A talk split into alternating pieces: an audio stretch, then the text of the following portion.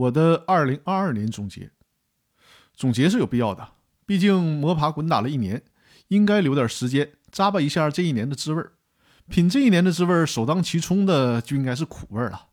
疫情对谁的影响都很大，三年了，所有人都没了诗和远方，甚至最早提起诗和远方的人都被沉默了，辣辣醒了很多人。你们配得上这句话？那些美好的仗我已经打过了，当跑的路我已经跑尽了，所信的道我已经守住了。苟且的我，默默的向你们致敬。酸。相信很多创业中的朋友和我有同感。今年的光景，拼尽全力能苦撑在原地，就已经算是胜利了。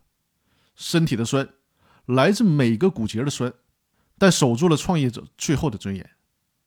甜，可以说是岁月艰难中的回甘。外边的风雨终究没能破门而入，家里喜乐平安，感谢神。统计一下今年读过的书吧，所有的加在一起。一共二十六本。坦率的讲，在读书这件事上，并非任何时候都能够遇到特别过瘾、醍醐灌顶的书。像当年读李敖、读《三体》，可能这样的读书体验仅有百分之一的概率。这一点让我经常觉得特别不爽。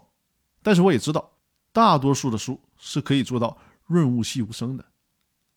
今年读的书里面，相对感知比较突出的一个是《理性乐观派》。另一个居然是本大学教材，《证券法学》，作者是朱锦清，我称之为教材界的李敖。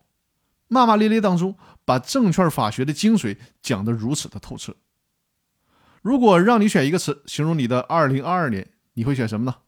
我选“苟且”二字。一九九七年过去了，我很怀念它。过去是觉得这句话挺文艺、挺深沉，所以说呢，大家都喜欢引用。